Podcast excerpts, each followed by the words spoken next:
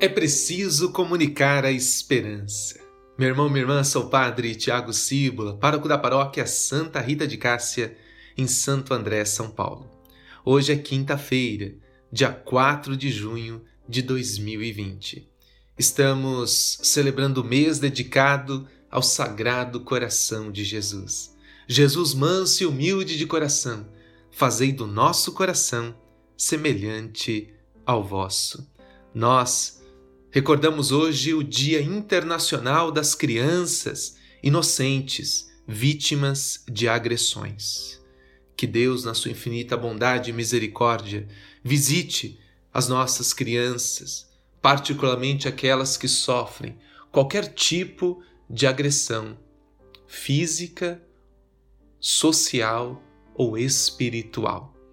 Que o Senhor, nesse dia, visite os nossos dizimistas neste mês dedicado àqueles que compartilham, que colaboram, que contribuem com a manutenção da comunidade que frequentam.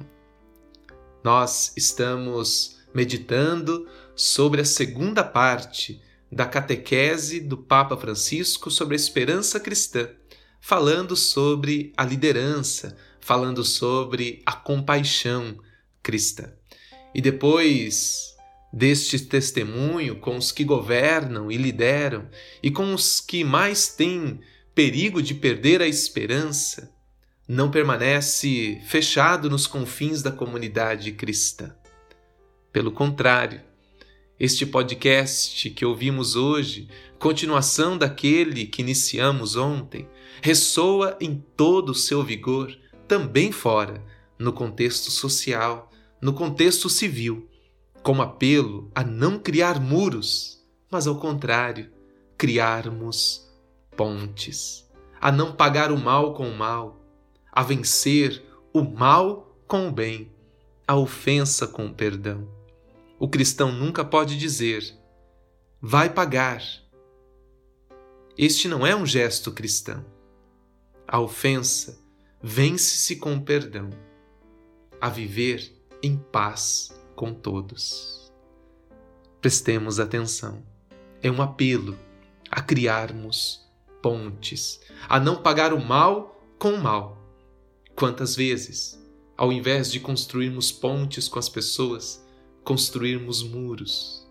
Quantas vezes em nossos lares, no nosso trabalho, com os nossos amigos, colegas, nós construímos muros que nos separam tornando-nos incapazes de ver-nos uns aos outros e de nos comunicar. Que o Senhor toque o nosso coração neste dia para superarmos todo e qualquer tipo de muros e construirmos pontes. Assim deve ser a Igreja, diz o Papa Francisco.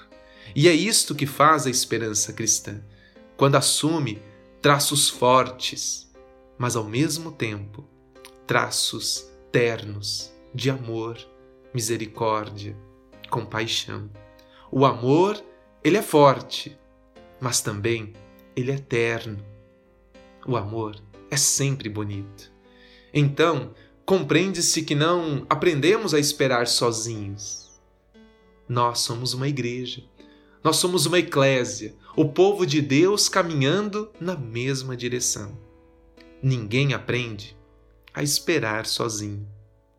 Não é possível. Para se alimentar, diz o Papa, a esperança precisa necessariamente de um corpo, no qual os vários membros se ajudem e se reavivem uns aos outros. Nós fazemos parte do corpo místico da Igreja de nosso Senhor Jesus Cristo. Nós não estamos sozinhos. Nós formamos uma eclésia, um único povo, cuja cabeça é Jesus Cristo, nosso Senhor. Como refletíamos num passado não muito distante, nos primeiros podcasts, a igreja é o corpo místico. E quando um está sofrendo, todo o corpo sofre. Quando um está alegre, todo o corpo se alegra. Quando um corpo ou uma parte deste corpo comunga do corpo de Cristo, todo o corpo está sendo alimentado. Então, isto quer dizer que Se nós esperamos, é porque muitos dos nossos irmãos e irmãs nos ensinaram a esperar. Nós fomos instruídos por bons exemplos, mantendo viva nossa esperança. E entre eles, distingue-se os pequeninos, os pobres, os simples, os marginalizados. Porque também não recordar dos santos, como Santa Mônica, que esperou 30 anos pela conversão do seu filho, Santo Agostinho? Por que não recordarmos Santa Rita de Cássia, que esperou tanto tempo para entrar no convento? E tantas e tantas pessoas que esperaram, esperaram e puderam alcançar as razões da sua esperança.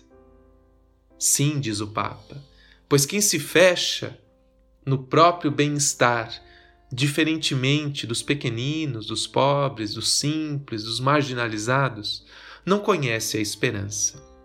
Só espera no seu bem-estar. E isto não é esperança, mas segurança relativa. Quem se fecha na própria satisfação, quem se sente sempre à vontade, não conhece a esperança. Quem espera, ao contrário, são aqueles que experimentam cada dia a provação, a precariedade e o próprio limite. São estes nossos irmãos que nos dão o testemunho mais bonito, mais vigoroso, porque permanecem firmes na confiança no Senhor, conscientes de que, para além da tristeza, da opressão e da inevitabilidade da morte, a última palavra será a sua. E sempre uma palavra de misericórdia, uma palavra de vida, uma palavra de paz. Quem aguarda, afirma o Papa Francisco, espera um dia ouvir esta expressão: Vem, vem a mim, irmão, vem, vem a mim, irmã, para toda a eternidade. Assim, conclui nosso querido Papa Francisco, a morada natural da esperança é um corpo solidário. No caso da esperança cristã, este corpo é a Igreja, enquanto sopro vital, a alma desta esperança é o Espírito Santo. Nós que fazemos parte deste corpo místico de nosso Senhor Jesus Cristo, somos a Igreja, a Igreja que anuncia, que vive a esperança. Essa esperança que é soprada pelo Espírito Santo de Deus. Sem o Espírito Santo não se pode ter esperança. Então, eis porque a razão, no final, o apóstolo Paulo nos convida a invocá-lo incessantemente. Invocar o Senhor sem cessar. Se não é fácil acreditar, ainda menos é esperar. E mais difícil esperar é mais difícil esperar do que acreditar. Nós sabemos disso.